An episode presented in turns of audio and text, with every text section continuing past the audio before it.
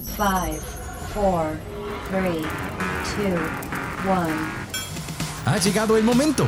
Este es tu lugar para disfrutar, para divertirte e informarte. Este es tu momento de ser libre en nuestra frecuencia. Ponte los audífonos y, vivamos la experiencia.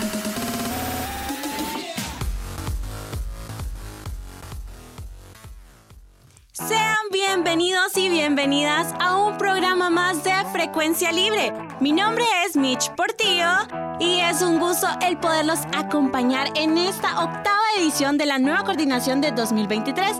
Pero no estoy sola, estoy junto a un personaje muy especial. Nada mentiras, él es parte de la casa. Bienvenido, Miguel. Hola Mitch, ¿qué tal? ¿Cómo estás? ¿Y qué tal, queridos radio escuchas? ¿Cómo se encuentran el día de hoy? Para mí es un placer, Miguel Hernández, acompañarlos en este nuevo programa de Frecuencia Libre. ¿Y qué tal, Mitch? Decime, ¿cómo estás? Pues bien, fíjate porque ya salimos de la semana de parciales, lo más duro, y ya he podido descansar. ¿Y vos? Sí, mira, yo también. Y fíjate que jugando, jugando con lo que mencionas de los parciales, ya casi se nos va a acabar el ciclo 01 del 2023. Y ya estamos a mitad del año. También, o sea, impresionante cómo pasa el tiempo. Demasiado rápido. Chicos, chicas, quiero que nos comenten en nuestras redes sociales qué opinan o qué sienten de que ya vamos por la mitad del año. Así es, para todos nuestros radioescuchas, no solo de aquí de la universidad, incluso de afuera de nuestras fronteras de El Salvador. Así, un saludo por allá. Así es, cuéntenos qué tal, cómo les ha ido en esta primera mitad de este año 2023. Porque a mí, en lo personal, me ha ido bien, la verdad. Experiencias nuevas, bastante gratificantes para mí. ¿Y para vos, Mitch? Sí, también, de la misma manera. Ha sido una experiencia muy buena. Y chicos, si ustedes quisieran darnos alguna opinión sobre temas que les gustaría que abordemos aquí en este programa de Frecuencia Libre, pueden hacerlos a través de nuestras redes sociales como arroba Frecuencia Libre en Facebook e Instagram. Pero quiero comentarles de que ahora me dijeron, Mitch, venía a grabar, pero yo no sé a qué voy a venir a grabar. Bueno, Miguel, decime, vos sabes. Pues mira, Mitch, la verdad es que yo sí sé de qué vamos a hablar el día de hoy. Y es que les traemos algo un poquito diferente, por así decirlo. Porque el día de hoy les presentaremos un especial que nos ha traído nuestro queridísimo compañero, amigo y hermano, Mariano Mendoza. ¿De qué crees que nos va a hablar hoy, Mitch? Ay, no sé si se trata de Mariano, va a hablar algo de política, no sé. Pues mira, por ahí van los tiros, pero el día de hoy nos vamos a inclinar más hacia el lado económico, ya que Mariano nos presenta Nueva crisis económica de Vu del 2008. Ay, está muy interesante. Bueno, no se diga más, vamos con Mariano. Escuchémoslo.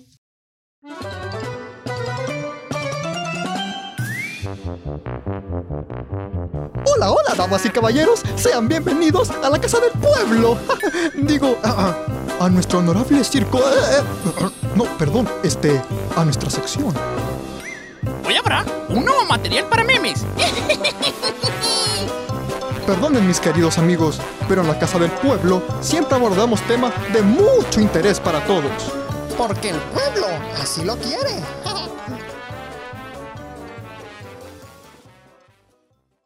Hola gente, ¿cómo están? Sean todos bienvenidos a un nuevo episodio de tu sección Funny Circle, el espacio donde hablamos de política pero de una manera muy diferente, solo aquí por tu programa Frecuencia Libre.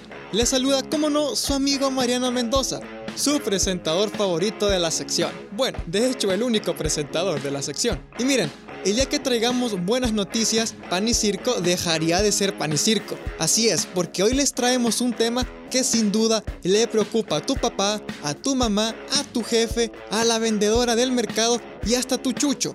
Me refiero a la nueva crisis económica que se está gestando a nivel global. Así que, sin más dilación, acompáñenme a ver la crónica de una crisis anunciada. Verán, todo comenzó a mediados de marzo con la quiebra en menos de una semana de tres bancos en Estados Unidos, el Silvergate Bank, el Signature Bank y el más importante de todos, el Silicon Valley Bank.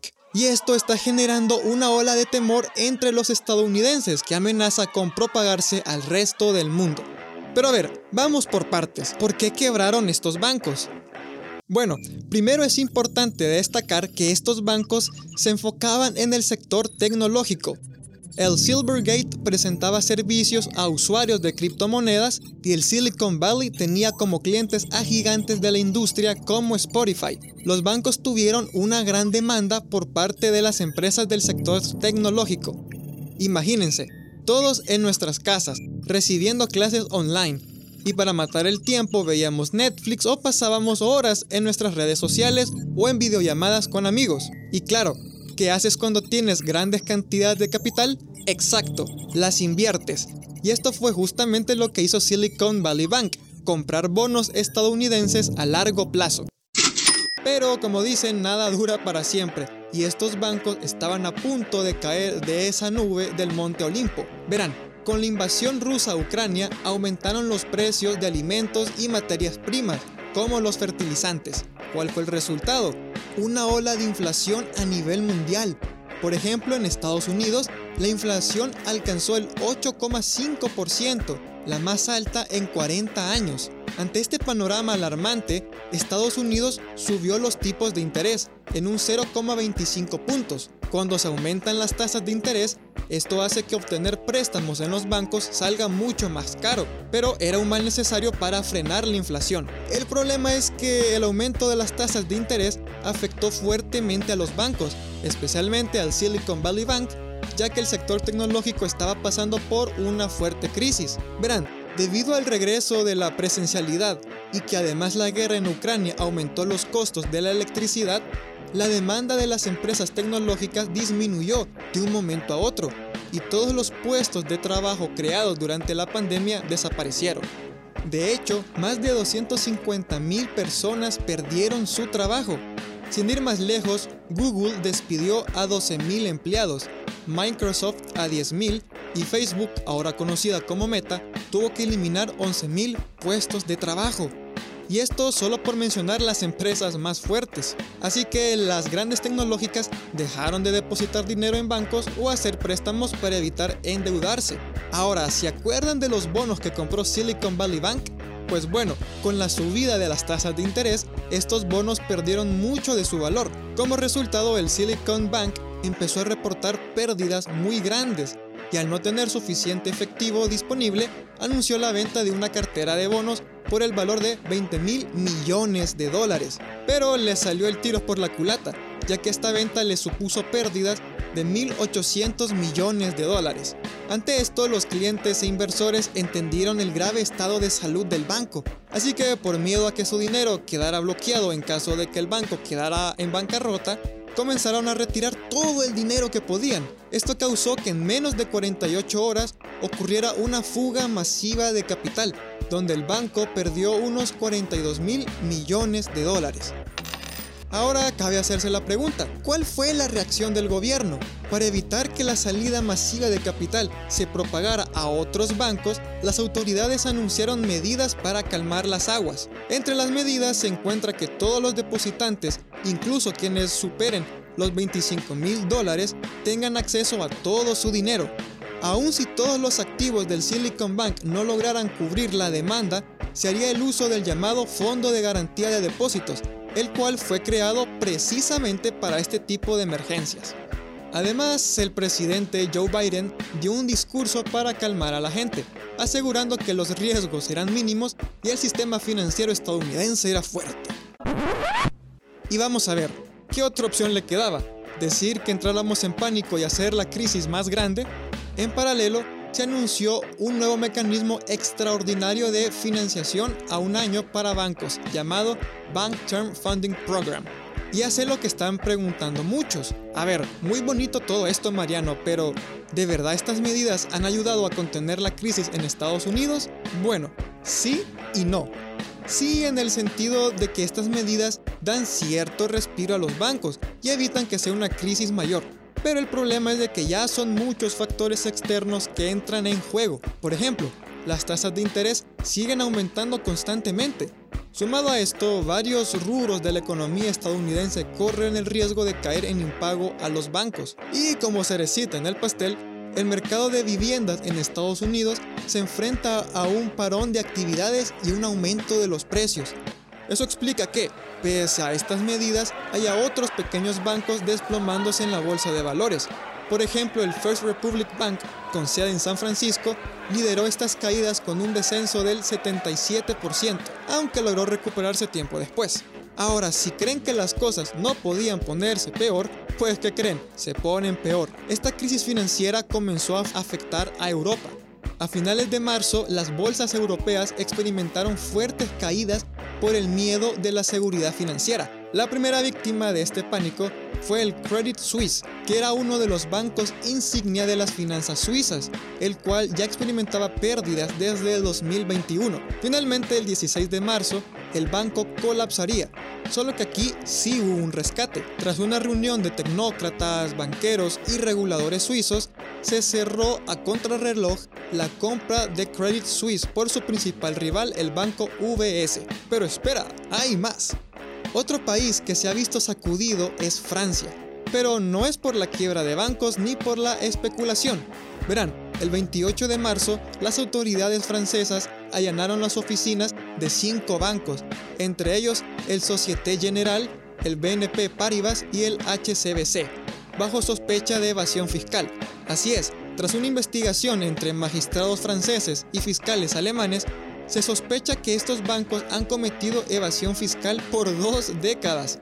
Según las autoridades, estos bancos evitaron el pago de 140 mil millones de euros. Estos bancos presuntamente utilizaban el método Cum Cum para evadir impuestos. Y sí, aunque suene a nombre de payaso, Cum Cum es un esquema de evasión fiscal ampliamente extendido el cual no vamos a poder profundizar por cuestiones de tiempo. Pero en resumidas cuentas, estamos viendo cómo los cimientos del sistema financiero occidental se tambalean una vez más. Recordemos que la crisis económica de 2008 también comenzó con la quiebra del banco Lehman Brothers. Podríamos decir que estamos viviendo un clima de incertidumbre, según muchos analistas, una crisis económica global es inevitable y ya ha comenzado. Sin embargo, cabe preguntarse dónde entra El Salvador en todo esto. Bueno, el ministro de Hacienda Alejandro Zelaya ya se pronunció al respecto y dijo lo siguiente. Es imposible que no haya repercusiones en el país. Lo habrá en todo el mundo y podría extenderse más allá de las repercusiones que tuvo la crisis económica en 2008. Ahora, recordemos que las tasas de interés siguen aumentando en Estados Unidos y esto afecta directamente a las economías dolarizadas, como la nuestra. Tasas de interés más altas se traducen en una desaceleración económica, incluyendo pérdida de empleos o menos poder de compra. Según el economista Luis Membreño, esto afectaría directamente a El Salvador, pues a menor crecimiento económico, hay menos trabajo, menos remesas y menos exportaciones. Y recordemos que alrededor del 26% de nuestro Producto Interno Bruto depende de las remesas. En resumidas cuentas, ya nos enfrentamos a una pandemia en 2020, el riesgo de una guerra nuclear en 2022 y ahora una crisis económica en 2023. Creo que para 2024 ya nos tocará la invasión alienígena. Hagan sus apuestas. Pero ahora llegó el turno para ti. ¿Crees que los gobiernos lograrán contener la crisis financiera? ¿Qué acciones de prevención tomas vos o tu familia ante este tipo de emergencias? Recuerden que pueden dejar sus comentarios en las redes sociales de Frecuencia Libre, tanto en Instagram como en Facebook. Nos pueden encontrar como Frecuencia Libre SB. De verdad, muchas gracias por escuchar otro episodio más de Pan y Circo y estén pendientes de los próximos que vienen cargados con más política, más análisis y por supuesto con más sarcasmo. Nos escuchamos en la próxima. Gracias, hermoso público. Se da por terminada esta sesión plenaria. Eh, eh, digo, digo, la sección. ¡Ay, qué maravilloso! Nunca habíamos oído algo así. Hasta el próximo pan y circo. No mencionaste el jefe. Tonto.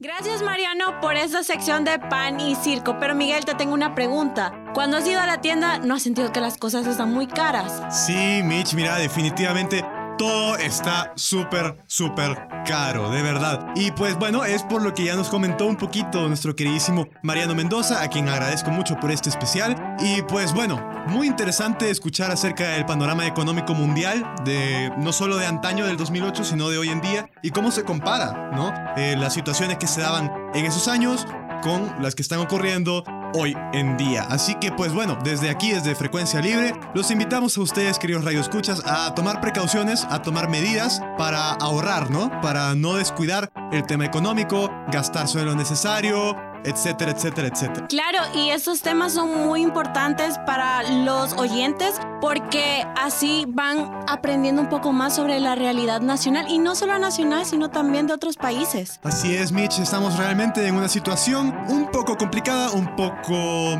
diferente, ¿sabes? Pero, pues bueno, podemos salir adelante. Sé que vamos a salir adelante. Así es. Bueno, chicos, bueno, chicas, y como dice la canción de los adolescentes, me tengo que ir.